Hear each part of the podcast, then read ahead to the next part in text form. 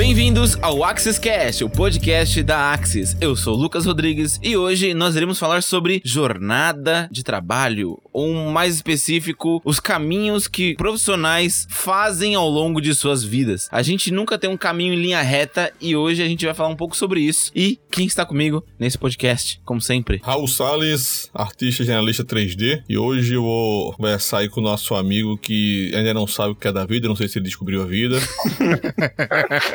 Aqui é o Wesley, modulador 3D, e vamos ver um pouco mais esse papo aí. E hoje a gente trouxe Isaac Buzola para falar um pouco da sua jornada até chegar onde ele está, Isaac. Se apresente, Isaac. Fala pessoas, tudo bem? Meu nome é Isaac Buzola, sou compositor de efeitos, trabalho na Consulado até então. Isaac, é, vamos começar então, como sempre, do começo. De onde você veio, com o que você trabalha hoje, como é que você começou sua carreira? Fala um pouco aí pra gente. Vamos tirar esse conceito de linha reta, né? Eu sou um caso muito específico disso. eu, eu sou de Aracaju, Sergipe, nasci lá, fiquei lá até os 22 anos. E aí eu vim pra São Paulo. Eu, eu não comecei diretamente com a área de 3D em si, de animação, nessa área de VFX. Eu vim de, área da música, de estudo de gravação. Eu fiz umas coisinhas aí antes pra chegar onde eu tô como compositor. Digamos que eu dei uma volta ao mundo. Né?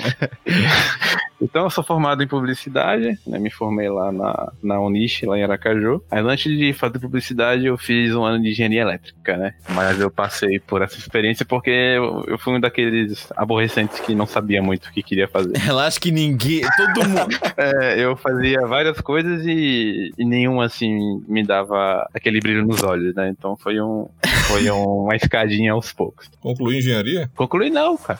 Ah, eu sim. tranquei e aí eu fui pra publicidade, né? Tipo, ah, não sei o que fazer, vamos pra lá. E aí eu Vamos vamos estabelecer um padrão de todos os podcasts. Sempre é, alguém faz uma faculdade nada a ver. Ah, não é isso que eu queria, eu vou fazer publicidade. É sempre assim, cara. É isso, publicidade é os caras pra todo mundo que não sabe o que é da vida e acha que é artista. Uhum. É, E a arquitetura também, né? É, nessa época eu já editava vídeo, fazia umas coisas no Sony Vegas, tinha essa pegada assim, porque eu já também já tive um estúdio de gravação, então tinha essa pegada. E eu trabalhei como promotor de vendas, isso é, é bom falar aqui também. E vendi o quê? Eu vendia televisão, tablet, celular, Playstation também.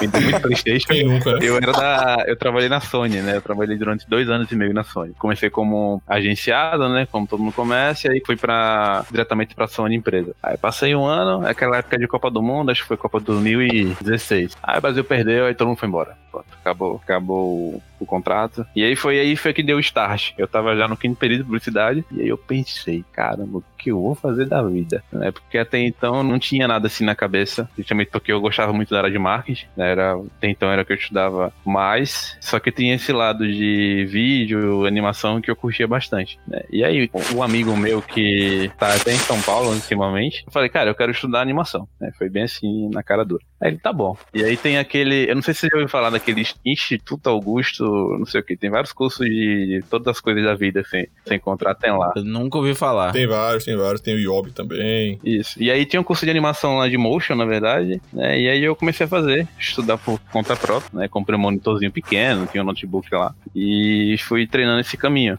E aí fui fazer um curso de Premiere, de After. Fiz essa, essa, esse primeiro contato. Combo de vídeo, né? É só visual e Sim, é o né? combo de vídeo, foi, foi basicamente que isso. Aí, um, através de um contato, eu consegui entrar numa primeira empresa para editar vídeo de marketing digital. Isso onde? Ainda em Sergipe. Isso em, em Sergipe. Acho que era. Eu tinha. Eu tô com 26, acho que eu tinha 21 anos, eu acho. 22, mais ou menos nessa época. Caramba, cara, você, você entrou nessa área um pouco mais, já um pouco mais velho já. É, eu, dig- digamos que eu tenho uns 5 anos, assim, de estrada, de várias tentativas de várias coisas. Tem, eu tenho experiência, assim, de trabalho, digamos assim, né? Então eu comecei com edição de vídeo, animação, After Effects. né? Até então eu tava trabalhando numa empresa, pequena até, e aí foi quando eu consegui entrar numa produtora que hoje é uma das, quer dizer, acho que é a maior em termos de qualidade lá da, da região, chama Lamparina. E aí eu treinei pra trabalhar com edição de vídeo pra uma rede de varejo e fazer animação também. E aí foi lá onde tudo começou. Como eu tava com os profissionais mais tops da região, então aí me deu aquele start, vou estudar. Aí eu comecei com animação, depois fui pra 3D, de 3D fui pra motion, e aí começou essa, essa história. Isso eu tava fazendo um TCC ainda da, da universidade. Meu Deus. É, tava- Padrãozão, padrãozão, padrãozão. Não, não, É, eu não, tava- não. eu-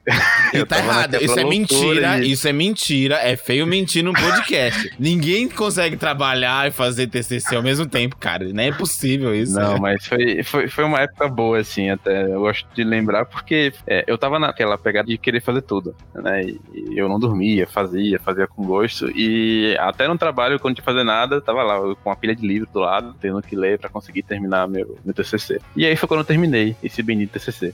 Foi em meados de 2000 e... meio de 2016, 2016, foi isso. E aí deu aquele start. Eu vou, o que é que eu vou fazer da vida de novo, né? Bateu aquela bad.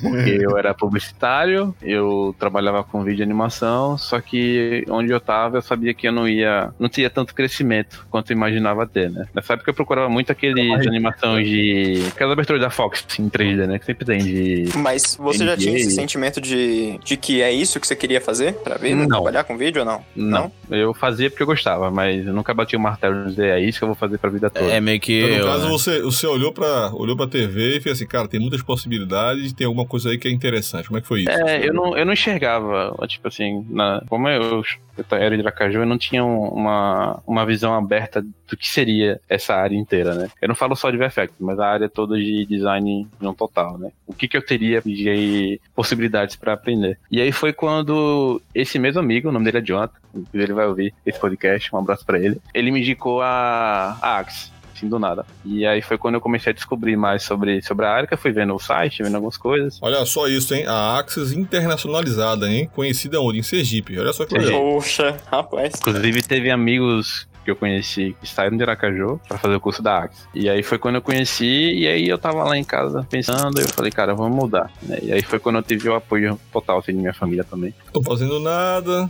vou pra São Paulo. Fala, né? Nessa época eu também estava namorando, né? Hoje estou casado. Eu tive ajuda muito do meu pai e de minha mãe. Assim. O pai, ele sempre teve aquela vontade de, de me tirar um pouco da, da região, né? Tipo, vai, vai pra fora, sei lá, tenta fazer uma coisa que você gosta. E aí foi quando isso foi veio natural da minha parte, né? Eu falei, cara, eu acho que aqui não vai dar mais não. Aí ele falou, tá bom. aí deu no, num dia qualquer, eu entrei em contato com a Axe, a menina me explicou um pouco do, do processo. Aí eu falei, tá bom, mandou o contrato, paguei, pronto. Aí eu, caramba, agora lascou, né? Porque eu não tinha falado com ninguém ainda, era algo amarrado. pessoal. Tá bom, agora já foi. Isso era, acho que era setembro de 2016. Aí foi quando eu avisei a, a meu chefe que eu tava indo embora no final do, do ano. E aí foi onde tudo começou a, o start da vida, né? Porque eu até então não tinha esse contato. Então eu não sabia desenhar, eu sabia, nunca desenhei na vida. Então tem todos esses passos que pra mim eram, eram a primeira vez. Rolava aquele medo, né? O que é que eu ia encontrar? Mas eu vim certo que eu vim estudar. Então eu foquei. Aí cheguei aqui, cheguei no carnaval, naquela loucura. Nossa. E fiquei no hotel no meio da, da República, tava rolando um carnaval de rua, e simplesmente o carro não passava, né? Porque fechava. A gente lá vai a gente, colocar estacionamento em algum lugar e passar por todo mundo lá, já ficava dançando, né, bebia, até chegar lá no, no hotel. Isso porque eu tava ainda alugando o apartamento, né? Então foi, foi esse trâmite aí. Depois de instalado, aí eu fui pra primeira aula da Axe. Cheguei lá, bonitinho, primeira aula de desenho, aí eu fiz, acabou acho que às 10 e meia da noite, quando eu voltei, meu pai, e aí? Eu falei, que merda. Desenhar uma bola. né? Então, foi, foi, meu, foi meu primeiro contato, assim, né? Meio medroso. Eu falei, cara, vamos nisso. E aí eu continuei. É aquele, é aquele famoso choque de percepção versus realidade, né? Isso. Você olha pro lado, você vai fazer, nossa, eu não sei fazer um círculo. Olha pro lado, o cara tá desenhando a capela assistindo no papel. eu tô fazendo o que aqui? Você faz um cubo com linhas tortas, enfim. Então esse foi meu começo, então foi um começo pra mim, pessoalmente, bem pesado, né? E- mas eu continuei e, e foi até o final do personagem em 3D. Só que, do início até o final do curso, rolaram muitas tretas. Treta do sentido. Tudo que aparecia de curso eu ia lá e fazia. Então foi aí que começou essa minha. Eu vou dizer que meu estágio de, de cursos, né? Onde eu comecei a conhecer várias coisas que até então eu não conhecia. Né? Modelagem eu já conhecia até um pouco de experiência, mas aí foi quando me apresentaram esse curso, de, um curso de VFX, e inclusive foi na Axe também, né? Que era Maya e Nuke. Eu tava fazendo já personagem 3D. E aí do nada, tem uma vaga, você quer? Eu quero. Pronto, entrei. Tô fazendo nada, né? Fazendo nada e acabei entrando no curso de Nuke também. A criança empolgada e compulsiva nasceu ali. Não, eu quero, eu quero. Quero. É, eu quero e fui. E aí eu terminei o curso de Nuke e, deu aquela. Deu uma pausa, né? Deu uma pausa grande, assim, de três meses. Enquanto isso, eu também fiz um curso de rigging, né? Tipo assim, rigging acho que é a última etapa que alguém pensa em fazer, né? Não, eu vou fazer rigging. Você começou a escolher tudo quanto era de curso que as É, pessoas que geralmente nem tinha- sabem o que, que é, né? E não sei o que é, eu fui fazendo. E foi aí onde eu comecei a me encontrar. Na verdade, não foi nem com composição, foi com rig. Né? Eu, eu vi uma, uma porta se abrindo, e aí foi onde eu comecei a focar alguns estudos meus, assim, né? E aí eu me identifiquei bastante com rig, fiz um curso online, até com o Danilo, é um profissional muito é, reconhecido no mercado internacional. E fui fazendo. Terminei o curso, não terminou, mas pra mim não tinha terminado, então fui buscando outras coisas. E o curso da Axel rolando, né? E eu fui em casa aqui matando com outras coisas. E aí foi quando rolou meu primeiro, digamos, freela, né? Como rig. Né? Aí onde eu digo que foi o start. Isso em um ano, tá? Eu tô falando isso, Nossa. parece ter muito tempo, mas foi um ano. Eu passei, acho que foi meados de setembro de 2017. Isso. É, e aí foi onde foi meu primeiro, meu primeiro trabalho em si, como freela. E até então tem aquela história de preço, né? Uma coisa que depois eu es- estendi um pouquinho esse tema. Pra mim foi, foi assustador, porque eu vim de uma, de uma região que o, você tem uma qualidade de vida, tem um, um custo de mercado, e eu estava em outra. né? Então os preços que eu falava eram um preço que eu achava que estava justo, né? Nossa. Tava bombando lá, nossa, tô cobrando caro, e o cara rindo assim, nossa, o cara, que cara barato. Exatamente. E aí eu Uhum. tomei aqueles sustos aleatórios e aí fui, fui amadurecendo nesse sentido. né? Aí eu comecei a fazer o, o, o- Terminei o curso, fiz um outro curso é, online também de rig, um rig um pouco mais avançado. E aí eu vou. Aí eu quero saber, vou estudar programação. Foi assim. eu vi Ah, legal, lá. bacana.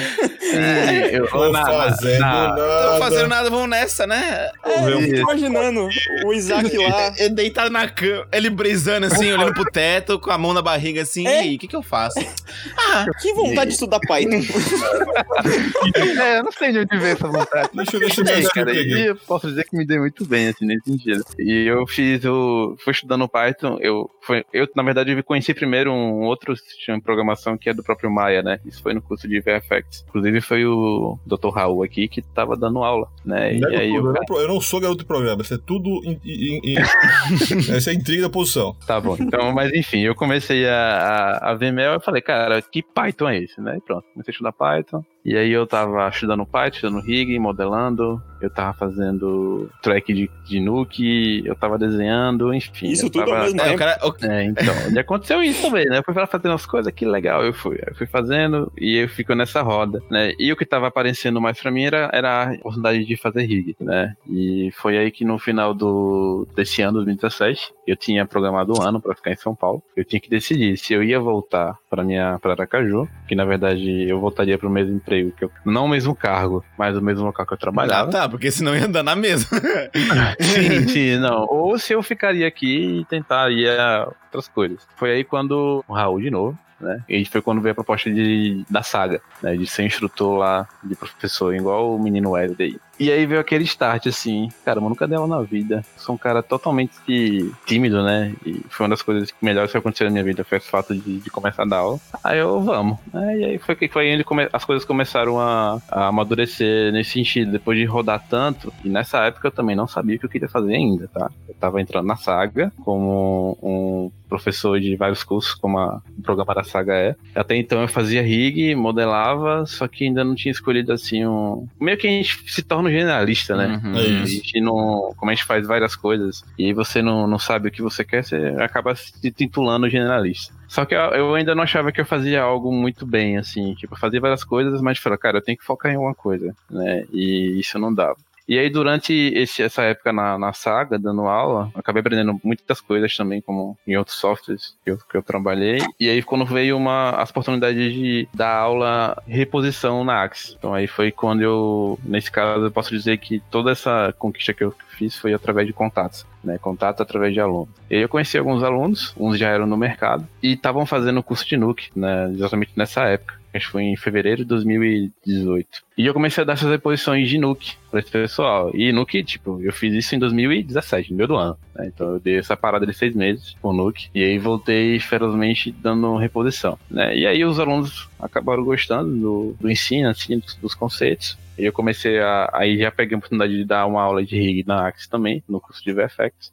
E conheci pessoas do mercado, tipo, pessoas muito mais velhas do que eu, que já estavam no mercado há muito tempo, tinha uma experiência bem maior nesse sentido. E aí uma dessas conversas rolou essa oportunidade de, cara, você quer trabalhar com Nuke? Ah, eu falei, cara, não sei. Eu nunca pensei que eu teria disposição para trabalhar com composição em si, né? E isso foi numa conversa de bar, né? Eu lembro até hoje. As melhores, são as melhores. Eu tava saindo da, dessa aula de rigging que eu tava dando pra essa turma de VFX, que era um curso de módulo de Maia. O pessoal quis exibir, vamos lá, a gente foi. E isso, nessas conversas, foi que rolou essa proposta, né? Que um desses alunos que eu tive recebeu a proposta, só que ele não queria vir, que ele é de outro estado. E pra mim era só uma conversa, né? Aí eu falei, ah, vou, vou te indicar amanhã pro, pro rapaz lá da consulado e beleza, eu, tá bom. Isso já era seis da manhã, tá? Nossa. Todo mundo já. é, conversa durou bastante. E eu fui pra casa normal, e no outro dia eu tinha que dar aula na, na saga, à, à noite. Quando foi meio tarde, eu recebi esse e-mail, né, do, lá do coordenador da consulado, pra uma conversa, né. Aí foi quando deu aquele estalo, né. E é agora? Agora eu tô virado. É, tô virado, preciso ir lá, e como é que vai ser? Eu, eu, eu tinha um conhecimento de Nuke, mas era um conhecimento de saber como é que funcionava mesmo, assim, o, o, o, o trampo, né, o trabalho. Eu falei, vou lá. Digamos que foi na conversa que eu acabei ganhando, assim, a confiança do pessoal de lá. A gente foi falando de, de coisas técnicas da, da área, e ele perguntou, você quer? Eu falei, eu quero. E aí, a partir desse momento, foi que eu realmente comecei a, a separar algumas coisas, né? Tipo, eu acho que esse vai ser um caminho que eu devo seguir, né? Ele tava naquela... Aquela árvore gigante de vários. rig, é. e, é, só que eu já tava focando, né? Tinha rig e programação de um lado e tinha Nuke que tava começando a, a- a dar esse estalo. Ele tava andando em zigue-zague, né? E agora tá- encontrou uma trilha pra seguir com algumas variações possíveis, né? É, o, o fato de, de- de toda essa, essa volta que eu dei, tipo, pra mim foi muito importante. Porque quando a gente fala de composição, né, o fato de compor efeitos de terminar uma cena, talvez envolva todo esse processo que eu passei, né? Então isso foi bem importante para eu conseguir enxergar tudo isso, né? Até para trabalhar melhor, porque eu consegui entender o que tá acontecendo dentro, dentro de cada processo. E aí eu comecei a trabalhar, no mesmo dia que eu entrei na consulado, eu comecei a dar aula na Axis É de Nuke. Então foi um. Foi dois tapas na cara, assim. Você quer trabalhar no Nuke? Quer, então você vai dar aula também. Tá bom. São Paulo pra trabalhar, muito trabalho. É,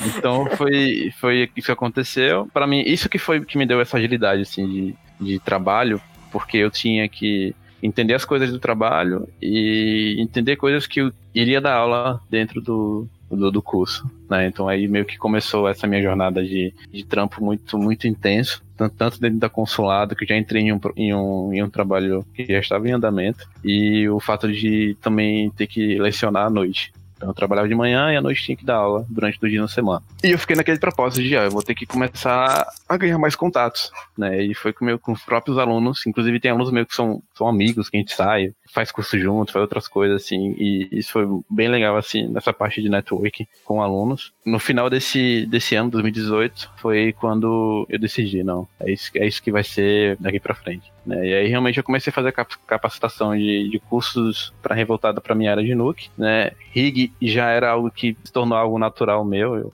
eu faço porque eu gosto. E nesse meio termo veio essa programação que acabou também assumindo um pouco desse papel. Né? Então hoje eu também crio algumas ferramentas para softwares, como Maya e Nuke também, além de compor. né? Então eu tenho essas três linhas de, de frente. Eu digo que hoje eu seria o Nuke, né, como primeiro. Tem a parte de programação que anda do lado e o Rig, que é o que eu faço como hobby, né, que eu gosto pra caramba também. Ligou pra casa finalmente, mãe, pai, me achei. Isso. É. E aí foi onde eu decidi, não, é isso que eu vou fazer. E eu tô amando o que eu faço, cara. Eu não tenho nada. Aí, o que você faz, meu filho, agora? Eu sou compositor. Nossa, trabalhar com o quê? Com samba, com pagode? É, exatamente. Existe. Inclusive, isso é, isso é muito. Muito isso, cara. É muito irônico, porque você vai lá no LinkedIn colocar lá seu, sua profissão, né? E fala, caramba, compositor. Aí você tem que botar alguma coisa do lado, né? Você bota lá, compositor digital, compositor de nuke, porque às vezes o cara vem lá falar com você, ah, você faz composição de música. Não, cara, eu, eu sou compositor de, de outra área, Cara, né? E aí você tem que explicar pro cara o que é, enfim. Rola um É. pouco dessa, dessa sátira, igual animador, né? Você fala, ah, eu sou animador. Eita, Ah, cara, faz eita, festa, então. Lux, né? animador de E- festa. É. É tipo isso, Cara, cara. pior que. Ainda, ainda tem que explicar o que você faz pro seu pai e pro sua mãe? Ele ainda acha que você só mexe no computador? Então, meu pai meio que já entende o que eu faço hoje. Quando ele fala, ah, você faz aqueles bonequinhos lá, esqueleto, com bota esqueleto nos bonecos. É, faço isso mesmo. Aí rola aquele pensamento na cabeça. Eu Rola, explico, eu o- comecei com explico. rig, né? Então eu fiz muito, muito rig em casa. Então ele chegava aqui pra me visitar, porque eu morava sozinho aqui, ele morava no, ele mora no Rio. Aí ele vinha pra cá e minha tela do computador com vários bonecos, com joints, né? Esqueleto. Aí ele meio que entendeu, né? Não vou dizer que ele sabe completamente o que é, mas ele entende assim um pouco da área, porque eu meio que vou atualizando ele do que tá acontecendo, mostro alguns demo rios da, da área pra ele ver o antes e o depois, né? Como é que funciona, e ele acaba. e ele já entende, né? Não profundo, mas ele sabe o que eu faço. Cara, os únicos É, pais que tem entendem de verdade o que, que a gente faz são os pais que trabalham as mesmas coisas que a gente, cara. Porque Uhum. até hoje eu tenho que explicar pra minha mãe, pro meu pai o que eu faço direito. Minha avó não faz nem ideia. Então, assim, é, é uma É, realidade. Cara, eu né? já tô dando aula na, na SAG na Axis faz uns três anos e ainda tenho que explicar pra minha mãe eu dou aula do quê. Ela fala que eu sou professor, mas não sabe falar do que que eu sou professor. Ah, não, É, o Tá, menino trabalha nos com- computer é, ali. É nos é, computer. Ah,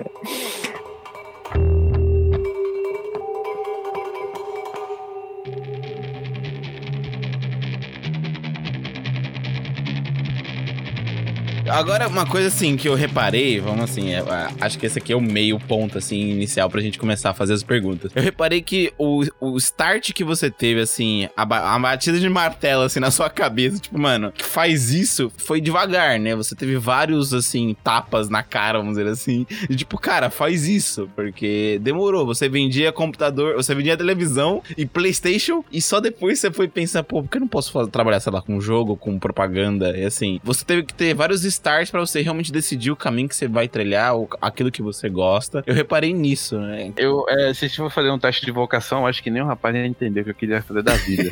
Mas não, eu, eu tenho isso pra mim de dividir de duas formas, assim, né? O, fato de ter talento, aptidão pra uma coisa, e o fato de você focar naquilo e tentar ir até o fim. É, eu eu acho que o Isaac é a, é a maior prova de que aquele velho discurso que algumas pessoas usam pra se defender, pra se esconder muitas vezes, de que, ah, mas eu não tenho. Isso não é pra mim, né? Isso, eu não tenho talento pra isso. Cara, eu acredito e eu sempre defendi isso, que o esforço, a vontade, ela supera a vocação. né? A vocação é uma coisa que ajuda, claro, facilita, né? reduz um pouco a, a, a dificuldade pra pegar o básico, mas o esforço no final é o que faz com que as coisas de fato aconteçam, né? Porque você vê, a jornada dele é extremamente multidisciplinar. Ele passou por muitos caminhos diferentes para no final chegar naquilo que hoje quem ouvir a história aí trabalhando vai pensar de cara que ele sempre fez alguma coisa que levasse para isso. E não é verdade. né? Ele, ele zigue-zagueou muito, passou por vários caminhos que no final, é que inclusive o nosso, nosso podcast, quem, quem não ouviu, ouve aí, falando sobre faculdade versus cursos, cursos livres e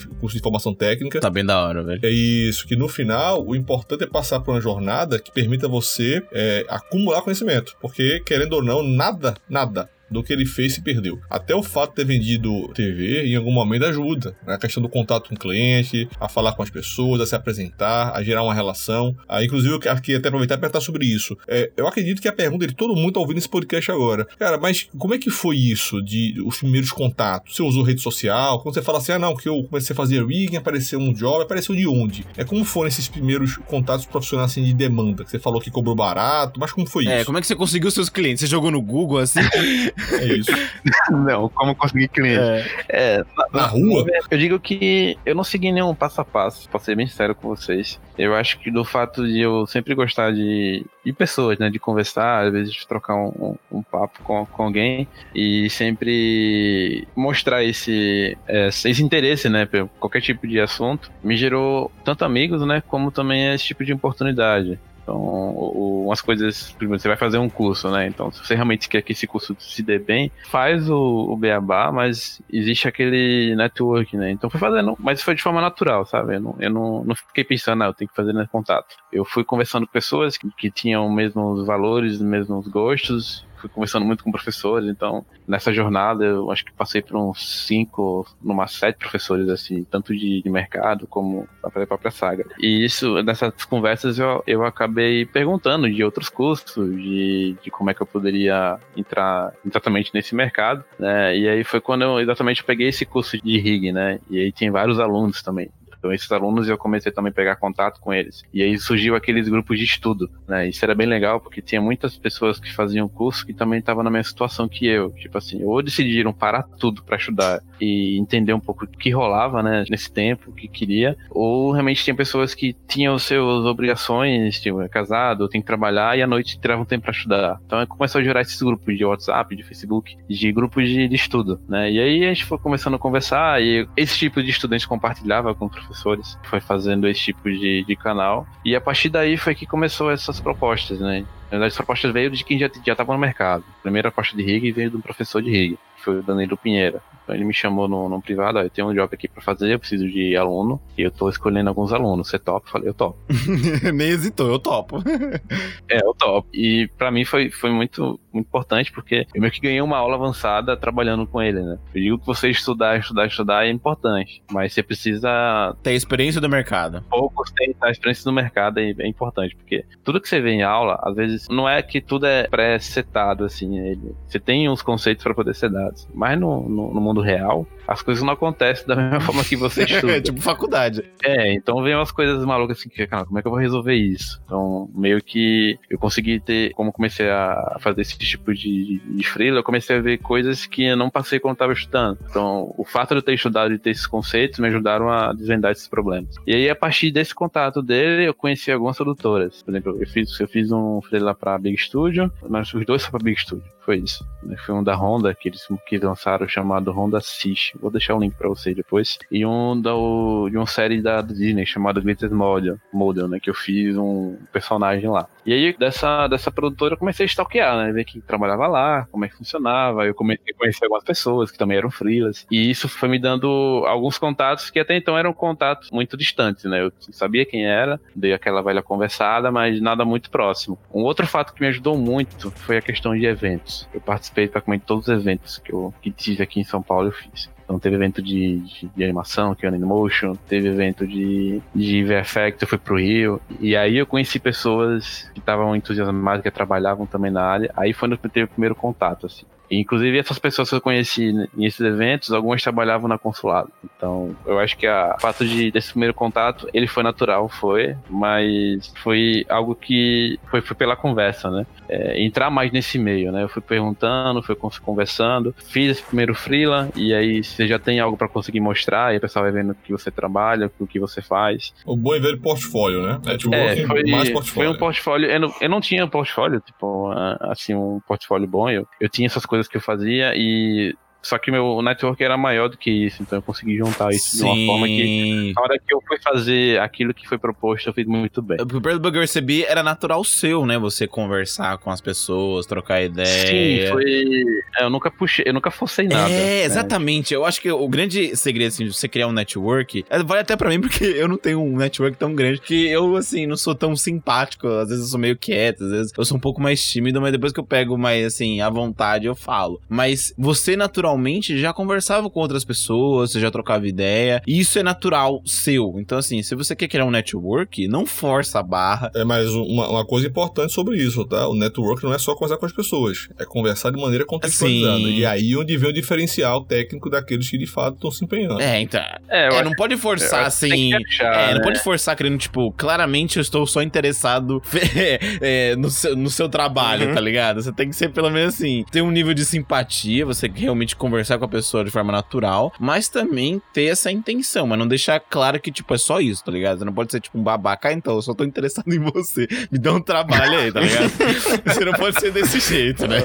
É, eu acho que, que network é algo muito pessoal, por exemplo, acho que cada um tem um modo de, de citar o que seria um network, né? Então, acho que tem que ser muito pessoal, tipo, ah, você não vai mudar o seu jeito de ser pra conseguir conversar com uma pessoa, sabe? É tem que mostrar como você é, você tem que ser natural. Acho que uhum. quando você é natural, você acaba conquistando mais, assim, pessoas ou, ou até o próprio trabalho, assim. Uma coisa que eu sempre bato na tecla é honestidade, sabe? Porque às vezes você quer pegar um, por exemplo, eu passei por um momento agora que eu recebi duas propostas de freela, né? E eu, caramba, e são freelas muito bons para fazer. Só que eu sou fixo hoje e o ser fixo demanda um, uma jornada de trabalho pesada. Né, além do, do fato de ter que estar em casa casado e também o fato de, de dar aula, né? Então acaba que meu horário para ser freela às vezes impede de pegar alguns trabalhos que eles exijam, exijam mais de mim, né? Então eu sou bem direto, cara. Eu, eu faço, mas eu tenho essas restrições. Se você quiser, eu tô à disposição. Naquele horário que eu vou trabalhar, eu dou o melhor e eu faço aquilo que foi pedido, né? Ou se demorar, eu, eu vou até o final, mesmo que eu fique cansado, vir de noite, enfim. Tem, tem um pouco disso nessa área também, nessas viradas de noites, principalmente para quem é compositor. Não é constante, não é sempre, mas quando acontece, porque o bagulho ficou pesado. Né, então. Passou da meia-noite já um era, velho. É, acho que a questão é ser, ser honesto contigo, consigo mesmo. Tipo, ah, o trabalho é bom, a grana é boa, mas eu vou estar fazendo esse trabalho só por isso, sabe? Não, tem que fazer porque você gosta, porque você tem tempo e porque você vai fazer algo que vai lhe trazer benefícios também, né? Não só por fazer. Então, eu penso um pouco disso. É tanto que eu sou bem mais, eu sou bem mais tranquilo enquanto a isso, né? Eu tô deixando as coisas é, acontecerem. Tô lá, tô, tô tranquilo na consulado, tô fazendo, não tô deixando de fazer todos esses processos de network, de, de conhecer pessoas. E eu sei que uma hora, vai- uma hora ou outra acontece as oportunidades, né? Não que eu não goste de lá, eu Uhum. adoro onde eu trabalho, eu gosto muito de lá, mas a gente sempre quer dar um, um degrau a mais, né? E eu acho que isso é, tem que ser natural, como sempre foi. É um fato que acontece comigo, assim, é que todos os lugares que eu trabalhei, é, exceto um, que foi nessa loja de informática, que eu fui lá dar- entregar currículo, todos os outros eu não entreguei currículo, tipo assim, eu não tive que chegar pra, pra alguém e falar, tô precisando de emprego, tô procurando algo pra fazer. Não, foi através de contato, network que as coisas aconteceram, foram convites que surgiram pra mim, né, que eu fico muito feliz por isso, né, e eu acho que pra mim tem que ser dessa forma, eu faço as coisas acontecerem pra que não seja nada forçado, seja natural e que seja bom pros dois Cara, você lados. chegou no ideal, né? De, de, tipo, de conseguir um emprego. Você nem precisa ir atrás. As pessoas te convidam. É, você vai fazendo o seu. Vai cavando é, algumas estratégias de tanto de contato, de fazer curso de estudar, né? De focar em algum lugar que você gostaria de ir, mas também não deixar claro que você tá naquele desespero, né? Que às vezes isso é normal, eu acho que isso é normal. acontecer. É. Uhum. As entregas são importantes. Tipo, né? autografa aqui pra É. mim, é sua carteira de trabalho, tá ligado?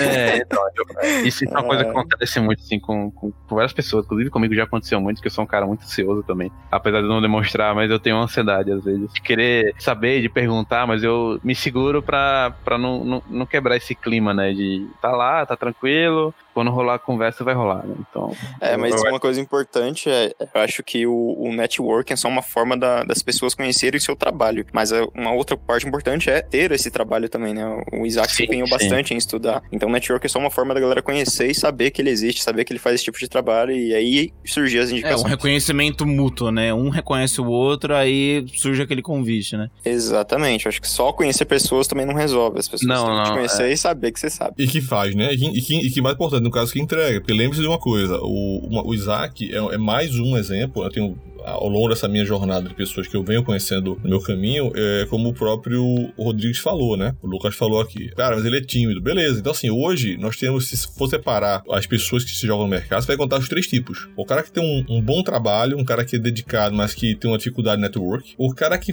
é bom de network, é bom de papo, mas é, é falácia, né? Porque é um cara que, que vende o peixe e não entrega o peixe. E aí temos o terceiro é, profissional, que é aquele que tem um papo legal, se comunica e consegue fazer entrega. Porque assim, o grande problema, gente, de entender o que é o network, ainda mais o famoso networking acadêmico, né? Eu sempre falo, cara, se você tá com um problema com relação a, a se lançar no mercado, faça curso. Mas não faça curso somente pelo conhecimento. É, é um conjunto. É pelas conexões com as pessoas. Só que entenda que no curso que está fazendo pode ser de faculdade, pode ser um curso de graduação, pode ser um curso técnico, pode ser um tecnólogo, pode ser um curso de especialização. Quando você está lá, você está sendo observado. Então participe, converse, se jogue, ajude, mostre que entrega, faça que as pessoas tenham uma boa vi- visão de você. Por quê? Porque as pessoas tendem a achar que essa jornada acadêmica não é importante.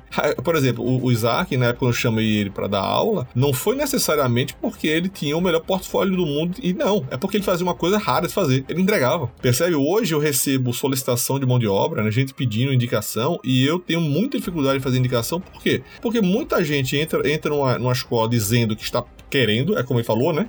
Procurando emprego. Só que na realidade não está disposto verdadeiramente a entregar, a se entregar. Aí eu pergunto, como é que eu vou confiar nisso? É, é- é uma, é uma ação mentirosa, uma ação falsa. Porque se você não é capaz de entregar um trabalho, um job, um, um projeto final, porque você está ocupado, cara, e aí? E o mercado? Quando chegar um freela, como é que fica? Não fica, né? É. Uhum, isso é verdade. Não tem, não tem como você fazer um trabalho se você não entregar de coração. Às vezes as pessoas procuram um emprego porque ela tá pensando só na questão financeira. Ah, consegui um emprego, beleza, agora posso relaxar, vou fazer as coisas meio mais ou menos só pra conseguir manter o emprego. Tem muito disso também, né? Então é. É, na, na- na nossa área, isso eu acho que não, não rola, sabe? Eu Acho que é bem É. difícil. Talvez tem, assim, eu não sei pouco sem falar que não existe, mas é muito difícil você entrar, principalmente nessa área de, de computação gráfica, e não se atualizar, porque você trabalha com tecnologia, né? Então, todo dia vem uma coisa nova, alguém posta uma coisa surreal que você tem que estudar, ou que você tem que você gosta e você vai procurar mais sobre. Então, você não pode parar no tempo. É, né? muitas vezes as pessoas não entram no mercado justamente por isso, velho. As pessoas não entram porque ela pensa dessa Entrar forma. você entra, né? Se manter que é o problema. Um fato legal que. Isso eu vi em, um- em uma palestra que eu fui lá no, em um evento do Rio, que foi com o Paul Paulino, né? Ele é um look dev.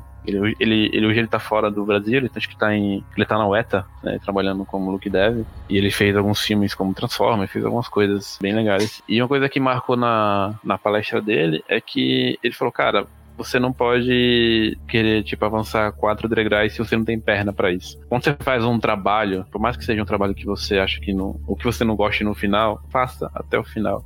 Parou ali, você esquece ele vai pro próximo. Feito, não perfeito. Isso é até umas coisas que, é, com o Raul, foi uma coisa que me ajudou muito. Faz seu trabalho, termina. Por mais que não seja seu melhor trabalho ou não, você adquiriu conhecimento e experiência durante esse processo. No próximo que você vai fazer, você vai ter já esses macetes, né? E isso vai evoluindo. Então, meio que tive essa paciência também de fazer as coisas no meu tempo. Eu não sabia trabalhar com posição. Então, aí eu vou começar do básico. E aí você vai construindo essa escada, constrói essa base para conseguir avançar, né, com o tempo, né? Eu acho que isso é bem importante assim, para trabalhar, porque eu vejo, como eu dou aula, né, então tem vários alunos que isso é normal de qualquer aluno, qualquer curso, né? Aquele entusiasmo de ver as coisas acontecendo, de filme, de pessoas postando em redes sociais. E você vê aquele trabalho excepcional, e aí você quer chegar ali, pô, vou fazer, o, vou fazer aquilo. Só que aí se tentar fazer isso direto, não vai dizer que nem todo mundo consegue. Alguns conseguem sim. Mas não é algo que você vai começar hoje e amanhã você vai entregar esse resultado, né? Acho que tem que ser degrau a degrau. E, bom, agora vamos, vamos falar um pouco da consulada, assim, um pouco pra finalizar. É, o que, que você faz na sua na consulado? Como é que é o seu workflow lá? Quais são os trabalhos que você fez na consulado? Fala um pouco de lá. Fora também, o que, que tem de job, o que, que tem de job rolando aí? É, né, de maneira quem é a sua geral? equipe? Quantos funcionários tem? Vamos lá, vamos lá. Tem projeto secreto rolando? Como é que tá aí a situação? Então, a consulada ela tem média de, acredito que, da, do setor 3D, né, digamos assim, uma média de 10 pessoas, né, trabalhando. Você tá aqui, seriam, uma, uma equipe completa, seriam três é, modeladores, empresa, três look devs, temos um animador,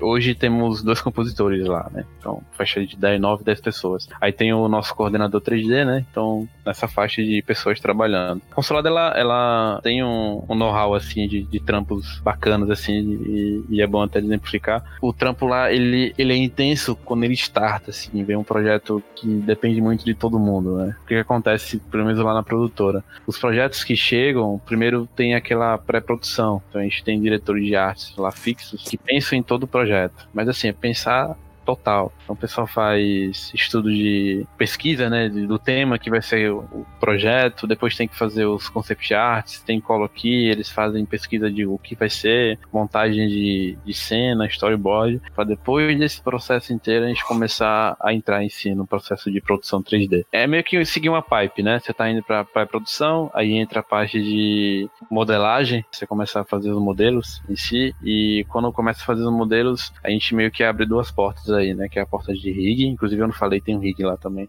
É a porta de rig quando tem personagem, uma porta de look dev, que é criar as texturas para os objetos. E aí desse passo, já começa a trabalhar o pessoal do look dev, que a gente tem três, e o, e o rig, né? Enquanto os modeladores também estão fazendo. E aí vem entra um animador, que começa a montar a cena, tem que fazer o layout de cena em si para construir de acordo com o que a gente tem com, de concept art, né? Que a gente recebe, até depois de todo esse processo começar o fato de setar a luz na cena e o, o famoso render, né? Esse que demora milhares de anos de vidas para conseguir finalizar. É, e- Né? Quando termina o projeto? Aqui- Uma semana e o render? Ah, duas semanas É, e meia. então. É, então, né? Fazendo Então. em 4K também, né? Poxa. Não, os projetos, assim, é, isso vai de projeto para projeto. Tem projetos que a gente tem quatro meses ou três para entregar. Tem projetos que a gente tem uma semana ou duas semanas para entregar. Nossa. Uma dúvida, o render é feito lá mesmo ou vocês contratam uma render farm à parte? Então, na consulada a gente tem uma render farm lá dentro. De acho que dá umas oito máquinas Caraca. trabalhando 10. Né? São máquinas, a gente trabalha com V-Ray lá no renderizador. A maioria das coisas a gente renderiza na casa, porque o render, quando ele sai, sempre não é o primeiro que vai ser o final. A gente analisa o que saiu, vê as possibilidades que pode melhorar, aí entra um pouco de, de comp também, né, de composição, que a gente trabalha com 3D, a gente trabalha com, com vários materiais diferentes para conseguir chegar na imagem final que a gente vê. Então tem todo esse teste até chegar em um, em um resultado. Então às vezes um render tem tipo 5, 6, 10 versões até chegar em um, uma versão final. E isso é importante ter uma farm porque a gente tem essa liberdade de colocar as coisas lá, renderizar e fazer esses testes. Coisa que se eu colocar isso para fora, talvez tenha um custo maior nesse sentido. Claro que a gente usa também render uhum. farm remoto quando precisa, porque às vezes não é só um job que, que entra na casa. Eu falei só da parte 3D, mas tem a parte de motion também, que tem na casa também. Então, às vezes, rola algum projeto de motion que envolve 3D e o 3D tá em outro projeto, né? Então, começa a fazer divisão de, de tarefas. E se a render farm tá ocupada, a gente acaba pegando para fora também para conseguir finalizar. Então, esse, todo esse processo, é, eu meio que acompanho todo, todo esse processo para então chegar no meu, assim. Eu, eu, tenho que esperar todo esse processo até chegar na parte de composição. Por uhum. isso que eu, eu falo que toda essa volta que eu dei é bom porque eu consigo entender o que tá acontecendo ali, a, a, até às vezes ajudar nesse sentido. A Consolada, ela, ela tem essa parte 3D bem forte, esse ano a gente fez alguns trabalhos como o da Amazon, ele passou bastante aí no Facebook também, como, como patrocinado. A gente fez um, uma projeção para o prédio Burj Khalifa, que fica em Dubai. Inclusive já tá, tá no site da Consolado. Foi um. Esse projeto de que assim, o prazo dele que dá pra gente já tem que fazer isso em uma semana. Quando chegou tudo, né? Tipo, ó, vai ter que fazer. E realmente foi uma correria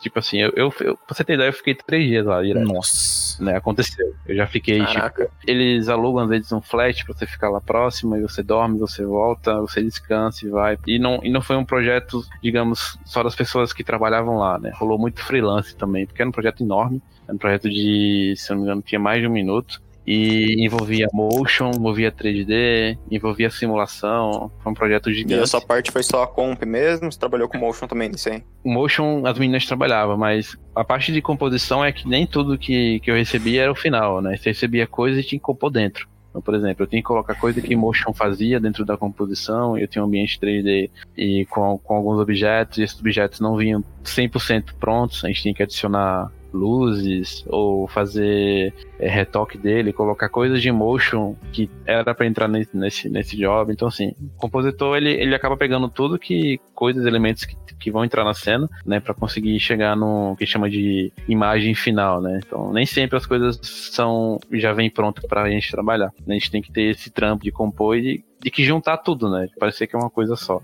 A verdade uhum. é essa. Até é legal falar disso porque eu tô estudando várias coisas de composição e uma... é meio que um recorte, né? Tipo assim, às vezes você vai ver uns breakdowns de, de seriados, de séries, e você vê que existe muito corte. O cara de simulação fez a simulação, ele manda para você. Aí o rapaz fez o environment de, de cena com montanhas e céus e ele manda para você. E tem o live action que foi gravado em chroma, que também chega e tem que colocar na cena, fora o 3D que é renderizado, né? Então são várias partes que chegam e você tem que compor. Né? Claro que uhum. nesse nível de, de trampo, você existe passo a passo, né? Que a gente chama de prep. Preparar os arquivos para que um compositor sênior, né, seria assim, o último da cadeia, pegar aquilo tudo e juntar e conseguir dar essa, essa noção que aquilo realmente foi tudo gravado no, no mesmo ambiente. A composição aqui na consolada ela é bem intensa por conta dessas coisas. Quando chega pra gente, às vezes chega com um prazo muito pequeno de fazer, porque, como eu falei, a gente é o último da cadeia e a gente depende de render, depende de vai e volta, e nem sempre a gente vai ter um tempo que a gente gostaria, né, de trabalhar, então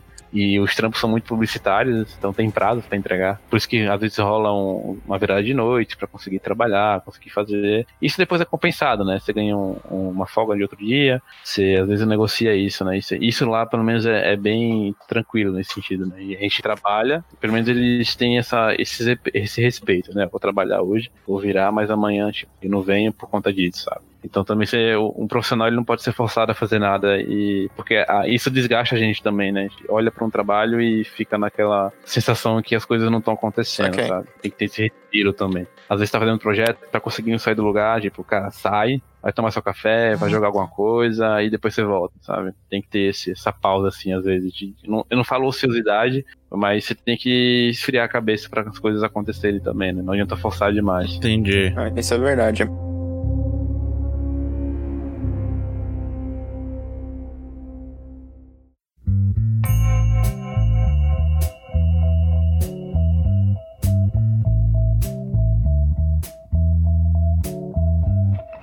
Isaac, agora uma coisa, né? Um, um problema que eu acredito que possa existir com um profissional polivalente é do seguinte: você ser contratado para uma função, mas acabar auxiliando em alguma outra. Por exemplo, você trabalha com composição, mas conhece muito programação e rigging, e depois sim, dessa pequena ajuda, desse pequeno auxílio, acabar virando uma outra obrigação também, secundária ao seu cargo. Na consulada eu tenho isso também, né? Um pouco, por exemplo. Eu sou... e, e isso é realmente um problema em si? Cara, acho, acho que não deve ser um problema desde que você fale consigo mesmo que você gosta do que você tá fazendo e que você converse com o seu superior, enfim, que você tá fazendo aquilo, porque o ato de você aprender é legal, mas você tem que ser profissional também, sabe? Tipo, só eu tô fazendo uma ferramenta para ajudar a equipe, né, o coletivo, mas que lembrando que eu sou uma função de compositor né? Então. Não roubar a galinha do outro, né? Importante isso. Eu não, eu não, uhum. eu não tô ali para você fazer programação, entendeu? Eu faço e, e eu nem digo para mim mesmo que eu sou um programador. Eu uso a programação para ajudar no meu dia a dia. Eu não saio criando coisas assim por demanda. Aquilo que eu trabalho, que eu acho que possa ser otimizado, eu vou e faço pro meu bem, assim, de trampo, né? Então lá é a mesma coisa. Eu, eu crio algumas coisas, é tanto para mim mesmo, tipo, pessoal, como no que até então eu era sozinho, hoje eu tenho uma pessoa lá que também está trabalhando junto. Então até então eu, coisas que eu fazia que demorava muito, eu comecei a otimizar, coisas do Nuke em si. E aí, com esse tipo de coisa, foi que apareceram algumas demandas dentro da consulada para conseguir fazer outras ferramentas que até então são simples. É, demanda um pouco de conhecimento, claro, mas nada muito muito complexo. Já aconteceu de você precisar falar com o seu superior para ah, é, ou recusar um trabalho, uma demanda que apareceu lá porque não fazia parte dessa função? Então, é, ele, nesse caso eles são justos, assim. Você tá fazendo, uhum. tipo assim, eu tô num trabalho lá fazendo composição e apareceu um problema de pipe que tem que resolver programação, alguma coisa do tipo. Eu não faço. Eu não faço porque eu tô ocupado pra, com outra coisa, né? Se eu parar para fazer uma outra coisa além do que eu estou fazendo de compra para entregar um trabalho, né? Isso acarreta várias consequências na cadeia. Uhum. É, então, é, é eu sempre deixo claro. Prioridade, né? Faço porque eu gosto, porque eu estou aprendendo com isso. Eu acho que você tem que ser sincero com você mesmo. Se você acha que tá fazendo isso e, e quer ser remunerado, ou enfim, ter, ter um pouco mais de abertura com seus chefes, porque você faz uma coisa a mais, beleza, vai e fala. Né? Mas no meu caso eu falo, eu sou compositor, o que eu faço aqui é uma ajuda coletiva. Eu faço com o meu prazer, não tenho problema com isso nenhum. Mas porque eu tô ganhando isso, eu tô ganhando para mim. Tipo, esse conhecimento é algo que não vai sair e me ajuda até em fazer outros trabalhos que vierem por aí, tá? De freela também. É, é questão de bom senso, né, também. Os seus chefes sabiam que, assim, ó, não vou pedir para ele fazer porque ele tá fazendo outra coisa, ele tá ocupado, não vou explorar essa função. O que aconteceu comigo foi quando eu tava na agência de publicidade, era para fazer post pra rede social. Beleza, fazer os posts, fazer as artes. Só que aí ele falou assim: ah, faz um vídeo. Sabe fazer vídeo? Sei. Fiz um vídeo bem feito, já era. Quatro, cinco vídeos por dia e ele subiu em cima de mim com salário de estagiário. Assim, varia, eh, varia muito da empresa. Varia muito da empresa e o que você foi realmente contratado para fazer e o, a honestidade com, com você mesmo, né? Tipo assim, pô, eu fui contratado para fazer isso e agora eu tô fazendo duas coisas, só que em um nível muito intenso. É, era assim comigo, era horrível. Cara. A parte de, de programação eu faço, tipo, esporádico, tipo assim, não faço isso todo, todo mês, todo, toda semana. Aí eu fiz ali e acabou, beleza. Aí eu vou lá e faço meu trampo. Quando você vira, assim, pra um periodismo, ó, eu faço composição e eu ajudo no, no processo de pipeline rig e programação. Beleza. Você tá se titulando isso e aí tem que ouvir aquela conversa, né? Tipo, se eu faço mais de um cargo aqui, precisa conversar para ver questão de remuneração também. Acho que isso tem que ser, bem, tem que ser bem claro, assim pode deixar passar. Sobem em você e já era. E você fica chateado com isso, né? Então, eu acho que quando você fica chateado é porque você não tá bem fazendo aquilo. Eu fiquei. É, e aí começa a desanimar e já desanda é, tudo. Foi o que né? aconteceu comigo. Foi exatamente isso que aconteceu. Fazia muita coisa, e-mail marketing. Nossa, fazia quase.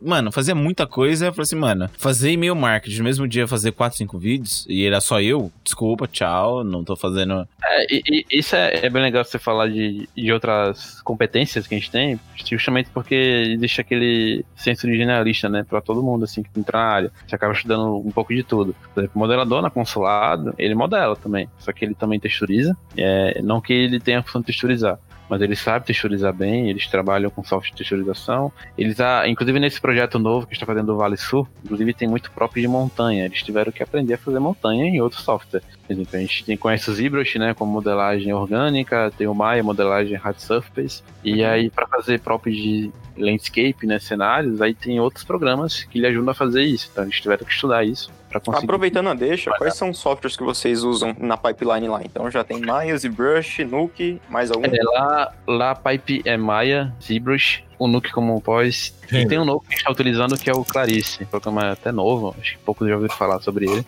Mas é um programa que lhe permite trabalhar com look dev e iluminação de cenas de uma forma muito mais rápida, né? Você consegue colocar um milhão de objetos dentro da cena e você conseguir renderizar isso sem pesar a máquina, né? É um software que está ganhando bastante mercado. Esses são os principais que eu digo, mas, por exemplo, tem modelador lá que mexe no Blender, por exemplo, né? Não mexe somente no Maya. Então ele faz tudo no Blender e no final a gente exporta tudo pro Maya. Tem gente que trabalha com cinema 4D, beleza, não tem problema. É, acho que o software em si, ele não pode ser o, a sua parede. É, martelo e serrote, são só ferramentas, né? O que importa aí é o trabalho. Pipeline, então, tipo, se tudo vai ser final no Maya, então beleza. Você pode fazer onde você quiser, desde que pelo menos o, o rig em si, né, que precisa ser feito, o final seja no, no Maya ou, de, ou no Clarice uhum. depois também. Esses são os programas mais usados. Mas sempre tem alguém lá que mexe em algum outro programa que, que ajuda na hora de fazer. Por exemplo, uma coisa que a gente trabalha muito lá também é com a parte de varejo. A gente tem o contato do Extra lá.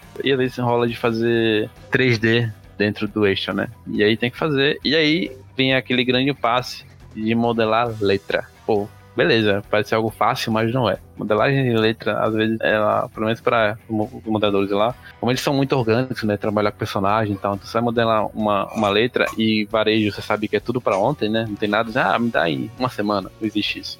Então a gente acaba optando por outros softwares que dão mais facilidade para entregar o resultado que a gente precisa. Né? Então, por exemplo, o cinema 4D é muito famoso em trabalhar muito com motion, né? Então é muito mais fácil a gente criar modelagem de, de letras, de várias letras possíveis, de fontes, do que ir para o Maya, por exemplo, e tentar criar isso, né? Consegue, consegue. Mas aí vem a escada, né? Tipo, qual é que facilita mais o processo? Manda, manda pra Axe todo mundo lá que eu mostro como é que faz letra, rapaz. Mostrar como é que faz Olha aí. É assim, né? Pronto, tá marcado. já. Eu vou fazer o workshop fazendo letras no Maya. O que eu falo é isso, tipo assim, a gente não pode se prender ao software, sabe? Você pode dominar um, mas Sim. você tem que resolver aquele problema. Isso, Não é, isso, é, isso é de mercado.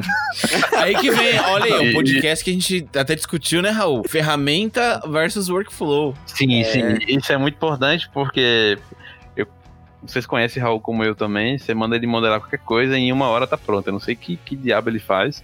É, o que mão é essa magia. que É. é uma magia que Ele acontecem, senta, põe o né? fone e Então, já era. Ele senta do meu lado, então eu já, Já vejo. foi, já. Do nada tem um robô na É o tela. Eu fico, mano, como O assim? fone dele não tem nada. Tipo assim, o fone dele é só pra tapar Eu o sei. vídeo mesmo. Ele- Não conta meu segredo, meu irmão. Não conta meu segredo. não. Entrar no É. Mas o fato de você conhecer outros softwares também é, é- eu, acho, eu acho bom, porque nem tudo você conhece do software, né? Então, às vezes, você consegue trabalhar melhor em outro e, e finalizar. Então, lá a gente tem essa política, assim. Se você resolve melhor fazer composição no Nuke, beleza. Mas se acha que alguma coisa você vai, melhor, vai ser feito no After, vai no After e faz. Sabe? Não se prenda muito a, a- a ferramenta em si, mas se é pra resolver, é pra ontem, então use o que você tem, as cartas que você tem pra trabalhar. E, Isaac, e o que, que você espera, assim, pra sua carreira agora, aí daí pra frente, né? O que, que você almeja aí com a carreira de comp? Cara, eu tenho uma vantagem imensa de. Consulado a gente trabalha muito com animação, né? Então é tudo 3D. Eu almejo ainda trabalhar com as duas áreas, assim, como posso dizer, live action, né? Que é a filmagem em si e inserção de 3D dentro da imagem. Isso acho que é o. Qualquer compositor, eu acho que é uma das melhores coisas que pode acontecer, assim, trabalhar com as duas coisas ao lado juntos. Então, é uma coisa que eu tô almejando. Bacana. E eu ainda quero conseguir unir esses três skills que eu tenho, assim, sabe? Poder trabalhar com Nuke e ajudar em, em pipelines, em programação rig. Acho que esse é o auge, assim, pra conseguir chegar aos meus próximos passos, na verdade. Show de bola. Né? E Show. conseguir Show. definir isso. Né? E você conhece a Júlia Hermine? Ela trabalha com você? Julia Hermine, ela já trabalhou comigo, sim. Julinha. Ah, porque eu estudei com ela no Mackenzie, cara. Então, Júlia é parceirona, cara. Júlia, eu entrei na consulada, ela já trabalhava lá. Eu trabalho É, com então, motion. ela trabalha com motion, cara. Depois que você falou da consola TV, aí eu vi um negócio da, da Riot Games, que vocês também fizeram os motions pra ele. É, eles fizeram lá, cara, foi muito legal. Eu não participei do projeto, eu não tava lá ainda. Mas, cara, ela tava Mas eu- fazendo, aí eu vi, nossa, ele trabalha na mesma empresa que ela, eu conheço, é. Aquele conheço, né? Estudei junto, mas a gente quase não ganha. Sim, sim, sim. É, mas é assim que começa, né? Você conhece de longe. Um podcast de motion aí, ó. Junta aí o, o Wesley. A Júlia muito, muito boa nesse sentido, até de trabalhar, assim. Esse último projeto que a gente fez junto, que hoje ela não tá mais lá, né? Ela, ela tá na TFG hoje. Foi esse do Burj Khalifa. Entre no site da Consulado, consulado.tv, ou eu mando o link do, do projeto. Foi esse de projeção para esse prédio lá em, em, Dubai, né? Que a gente teve que juntar a parte de motion com 3D. Então, a gente teve que trabalhar junto. Isso é legal quando acontece, né? Júlia Passerona, assim, e ela é muito boa no que ela faz. Seria um bom, hein, trazer ela aí pra fazer é, um, um podcast de motion aí, Wesley, tá vendo aí, ó? E ela gosta Maneiro. de jogos, Então, velho. é, porra, dá pra ter um bate-papo bacana. Então, Isaac, muito obrigado por esse podcast. Você apresentou pra todo mundo aí, pra quem tá ouvindo, que não é uma linha reta a jornada, você vai ter que estudar e traçar e... Pode demorar, às vezes, saber o que você quer da sua vida, mas uma hora você vai ter a... aquele tapa na cara, tipo, faz isso. que nem o Isaac teve muitos ao longo é, da vida. Não, não sigo meu exemplo, mas... Enfim, é, é, normal, é, é, normal, é, normal, Obrigadão mesmo, Isaac, pela parceria. Aparecer aqui, disponibilizando um pouco do seu horário pra gente, né, de manhã tão é. cedo aqui. Valeu mesmo, obrigado. Ah, tá tranquilo. Aqui realmente meus horários são bem complicados, né? Todo mundo aqui com um bafo de noite, noite acordada ainda. não. Mas é isso, agradeço vocês aí. Muito obrigado. Papo. Isaac, você tem alguma rede social para as pessoas verem seus trabalhos? Eu tenho minha rede pessoal de Instagram e tem um pessoal que é arroba Isaac Buzola no Instagram. E tem meu site também, que é isaacbuzola.com. Buzola com dois E, hein, gente? Com dois E, isso. Eu tô atualizando ele ainda porque muitos trabalhos ainda não posso divulgar por conta do é, sigilo. Embargo. É. aí, aí tem muita coisa legal depois pra poder postar. Mas já dá pra entrar também no site da Consulado tem alguns trabalhos lá que eu venho feito desde o ano passado, né? Tem Vale Sul, tem Amazon, tem esse Burj Khalifa. Então já dá pra ter uma ideia lá do, do trabalho em si da, da produtora. Maravilha. Show de bola. Beleza. E na Axis você dá aula de Nuke, né? Isso, eu sou chutor oficial lá de Nuke. Também eu entro às vezes de rigging também no curso de VFX para Maia. E que, que a pessoa que quer estudar na Axis, na Axis a gente tem vários cursos de VFX, vários cursos de é, tanto de Maia, enfim, você consegue abordar toda essa jornada. E nos seus cursos, um cara que quer estudar, ele vai aprender o que, assim, nos seus cursos que você passa? Então, no meu curso de, de, de Nuke é composição mesmo, né? A gente vai tanto abordar conceitos de, da área em si, de composição, né? E do software, né? Coisas que eu, eu uno as duas coisas, né? Sempre deixo claro que o Nuke é um software, ele, ele é o, mais usado no mercado, a gente tem que ter esse parecer de que é software e conhecimento, né? A gente não pode deixar só o software, é, a ferramenta em si, né? Tem que ter esse, esse lado pessoal também.